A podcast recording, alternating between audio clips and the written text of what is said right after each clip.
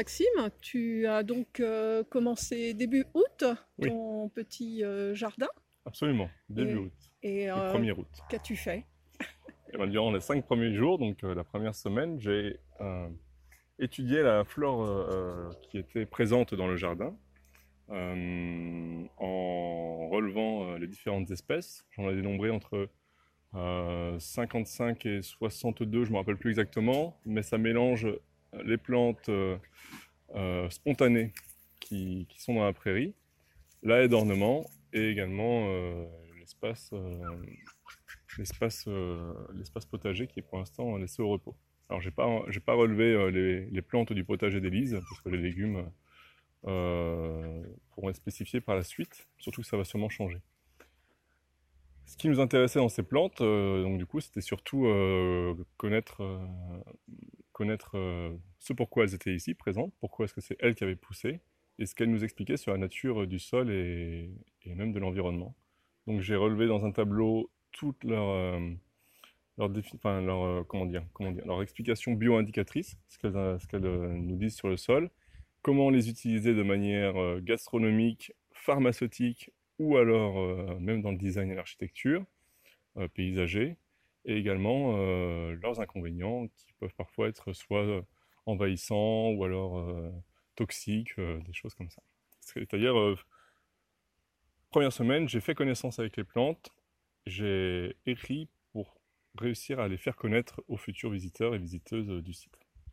Donc, une fois cet inventaire réalisé, euh, ça te permet aussi d'établir un- une sorte de diagnostic pour savoir euh, comment tu vas procéder Absolument. ensuite? Absolument. Ça, quand je suis arrivé déjà, je, je ne connaissais pas du tout l'histoire du lieu, euh, ni même la nature du sol. J'ai aussi fait donc du coup cette première semaine des relevés de sol pour étudier sa composition. Euh, j'ai vu qu'il était euh, très limoneux, ce qui n'ai pas forcément été étonné, Euh, et que les plantes, dont la houle laineuse par exemple, ou la, euh, la, pas la digitale, j'ai toujours le nom, euh, la que, que, que, que. J'oublie toujours le nom de la, la grande raminée, euh, la di. Elle va s'inviter à nouveau. Ouais, ouais, ouais, ouais. Il y a le vent en plus qui arrive. Là, hum, bref, il y a plusieurs plantes qui, qui m'ont indiqué qu'il y avait beaucoup de matière organique en surface, euh, qui avaient du mal à se décomposer, et dont par exemple le, le Rumex aussi nous dit que le sol peut être plutôt compacté. Euh, donc je me suis dit que ça avait sûrement été euh, un endroit de culture et aussi où on avait accueilli des animaux, où il y avait une activité humaine très forte. Bon, ça on peut vite le deviner hein, parce que les hauts murs nous indiquent qu'on était dans un potager à l'époque. Et du coup, je me suis dit qu'en laissant agir,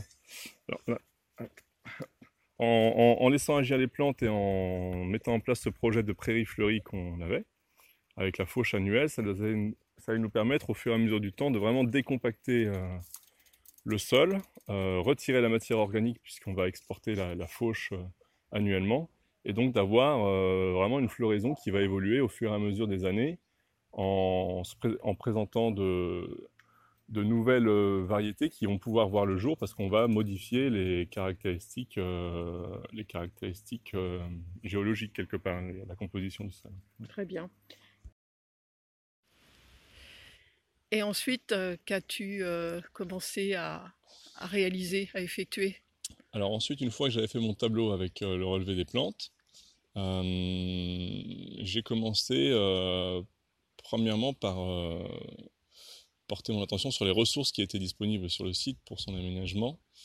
Et euh, dans la haie d'ornement plantée par euh, l'association Tran-Éveil il y a plusieurs décennies maintenant, euh, il y avait beaucoup de noisetiers qu'on peut voir autour de nous qui s'étaient invités dans, dans la fête et qui avaient même bien profité de l'endroit à tel point qu'en fait ils prenaient vraiment le dessus sur tout le reste des espèces plus ou moins exotiques, hein, parce qu'on a des orangers du Mexique, du poivrier de Tasmanie, euh, du tulipier de Virginie. Euh, les noisetiers prenaient vraiment le dessus parce qu'ils sont, ils sont chez eux, donc ils poussent bien plus vite et faisaient de l'ombre à toutes ces espèces.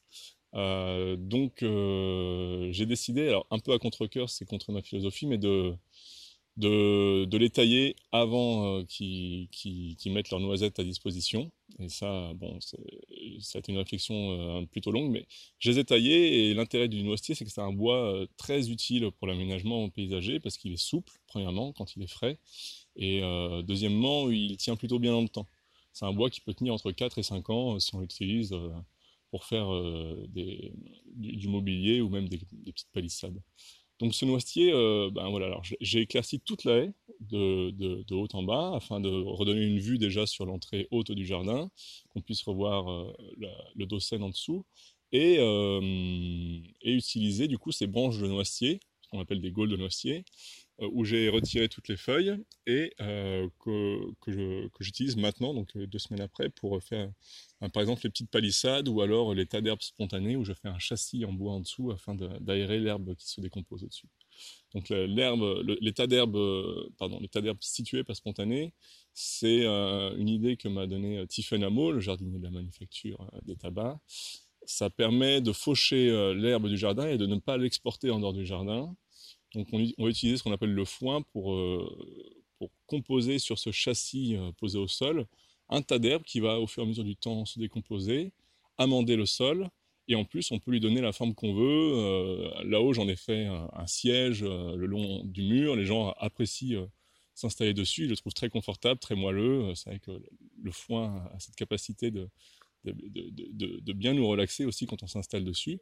Et puis sur les autres, ça fait un peu comme des matelas où quand il fait beau, surtout, on peut, euh, on peut s'allonger et profiter euh, de la tranquillité de Tranévé, tout en, tout en amendant le sol en dessous qui, par la suite, pourra euh, accueillir soit des plantations qui pourront être faites dans des projets futurs, ou même simplement être ouvert et voir ce qui pousse dans ce sol qui a été fortement, fortement amendé et décompacté aussi par l'action des, des microbactéries de la vie du sol. Parce que ta philosophie, c'est que euh, rien ne se perd, rien ne s'exporte. tout se transforme. Tout se transforme. Tout se transforme, absolument. C'est euh, l'idée du, du jardin euh, dans la sobriété, quelque part, mais la sobriété nous invite toujours à regarder davantage ce qui se passe autour de nous et ce qui s'y trouve surtout. Et donc, c'est pour ça que cette rencontre, premièrement, avec la flore locale a été d'une évidence et d'une d'une importance absolument, euh, euh, absolument euh, nécessaire. Et deuxièmement, c'est réussir aussi à trouver pour le futur des façons d'aménager nos environnements, pour le futur et actuellement, mais nos environnements sans aller forcément chercher des matériaux à l'autre bout du monde. Je pense notamment au sable, par exemple, hein, pour le béton. Euh, qui euh, actuellement euh, fait pas mal de ravages au niveau écosystémique, ou même dans les plantations. C'est-à-dire ne pas avoir forcément des, végétaux qui, ont des origines souvent exotiques. On, adore les fleurs et je suis premier à dire que c'est très beau, mais qui ont des, besoins aussi, des apports soit d'engrais, soit d'eau, ou en tout cas une, façon d'interagir avec eux où ça va demander beaucoup, beaucoup de, présence et, d'apport. Alors que euh, dans cet esprit du jardin où on fait avec, euh, avec ce qui nous entoure, c'est aussi renouer avec un passé qu'on a quelque part oublié, ou euh, avec notre flore actuelle, enfin notre flore locale, on, vivait à une époque, on, savait exactement la nommer, l'utiliser, se soigner avec, se nourrir. On se nourrissait de, avant que les légumes exotiques n'arrivent, on se nourrissait de ce qui poussait vraiment à nos pieds.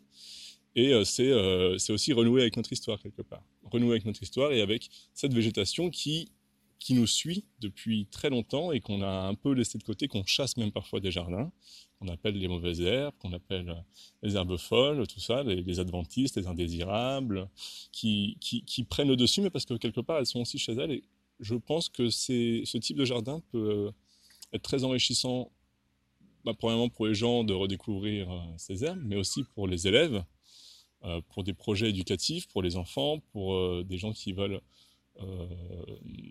pratiquer cette façon d'aménager un territoire, un paysage, euh, avoir des lieux comme ici à Tranévé à disposition, euh, c'est une richesse aussi, euh, une richesse parce que c'est des lieux rares surtout. Et, où on a envie, nous, de, partager, d'avoir aussi des gens qui s'y intéressent, on est vraiment dans cette interaction.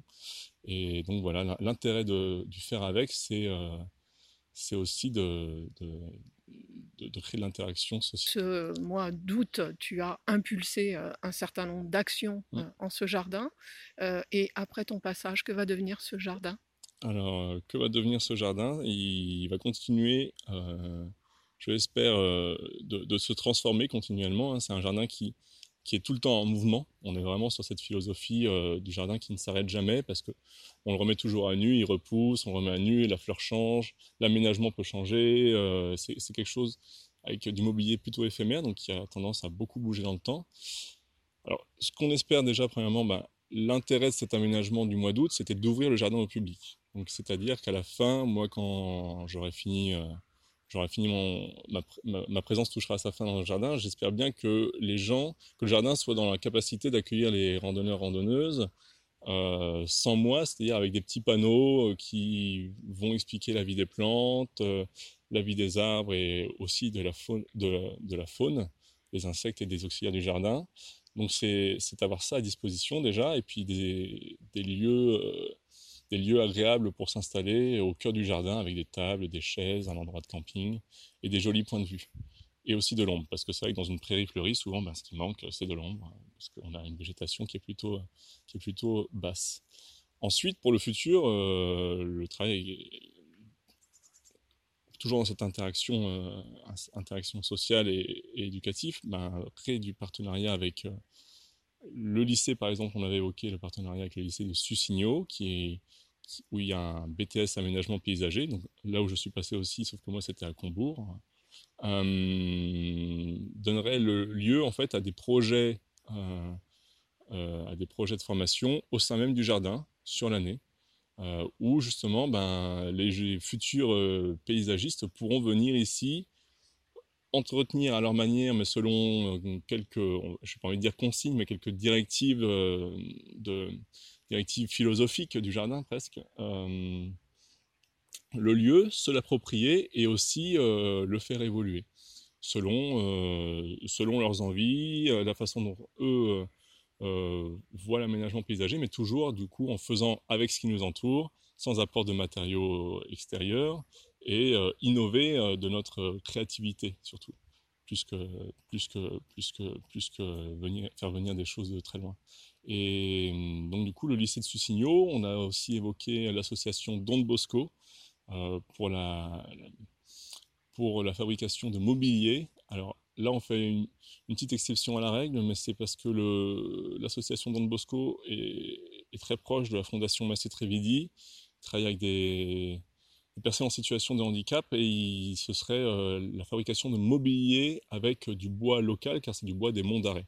Alors on se dit que quand même euh, c'était une belle initiative et avoir ce genre de mobilier dans le jardin pour faire des tables, des chaises et des lieux d'accueil, ça permettrait de, déjà donner un but à la fabrication de, ce mobilier et puis euh, surtout à tout le monde que tout le monde puisse en profiter, y compris les gens qui le, fabriquent s'ils veulent venir ici. Donc euh, on s'est c'était un bel échange à faire. Et pour finir, on a aussi les jardins partagés qu'on voit derrière nous. Les anciens jardins partagés, on a un verger et deux jardins. Alors Elise, qui tient le jardin du milieu, euh, l'a fait pendant un an, mais va s'en aller. Euh, elle, a trouvé, euh, elle a trouvé une maison ailleurs, un autre logement. Et donc on va avoir deux espaces de jardinage, surtout dans la culture potagère, mis à disposition. Alors nous, on aimerait bien faire des jardins partagés. On a déjà le lieu a déjà eu l'occasion de faire des partenariats avec les Jeunes d'Or et bah, pas pu pas plus loin qu'il euh, y a trois jours, une personne est venue et euh, elle faisait partie des Jeunes d'Or justement et m'a demandé euh, ce qu'il allait être fait de ces jardins-là. elle n'avait pas du tout été au courant que les Jeunes d'Or étaient déjà venus là et donc du coup elle était très intéressée pour refaire des potagers partagés. Donc ce sera vraiment des lieux mis à disposition d'initiatives. toujours dans l'échange, mais avec des gens qui, viendraient les cultiver. Donc du coup, on aurait trois espaces différents qui se créeraient au sein du jardin de Tranévet. Ce serait euh, les légumes nourriciers, les légumes et fruits nourriciers, de provenance plus ou moins exotique tout de même. La haie d'ornement, euh, donc là vraiment dans le côté architectural avec des, essences, des essences euh, où le fleurissement est, tout de même très notable, mais qui viennent toujours d'un peu plus loin que l'Europe. Et puis le jardin des spontanés qui se présentera à côté. Donc on aurait vraiment ces trois strates qui pourraient être présentes au sein du jardin. Une euh, dernière question. Tu as parlé de sobriété. Mm. C'est vrai, c'est indispensable. En même temps, euh, je vois aussi de l'abondance. C'est paradoxal. c'est vrai, mais peut-être que la, sobriété est personnelle et l'abondance est environnementale. L'environnement est toujours dans l'abondance quelque part et la vie, euh, le vivant est dans l'abondance. De toute façon, il y a tellement de formes euh, qui nous entourent, de, formes de vie qui nous entourent qu'on on, sous-estime souvent même ce, qui, ce qui existe. Et pourtant, je pense que la sobriété, justement, c'est nous en tant qu'êtres humains c'est nous qu'elle concerne. C'est-à-dire que nous devons faire preuve de sobriété afin de redonner de l'importance à ce qui nous entoure. Mais l'abondance est justement euh, juste à nos pieds. Merci Maxime. Merci.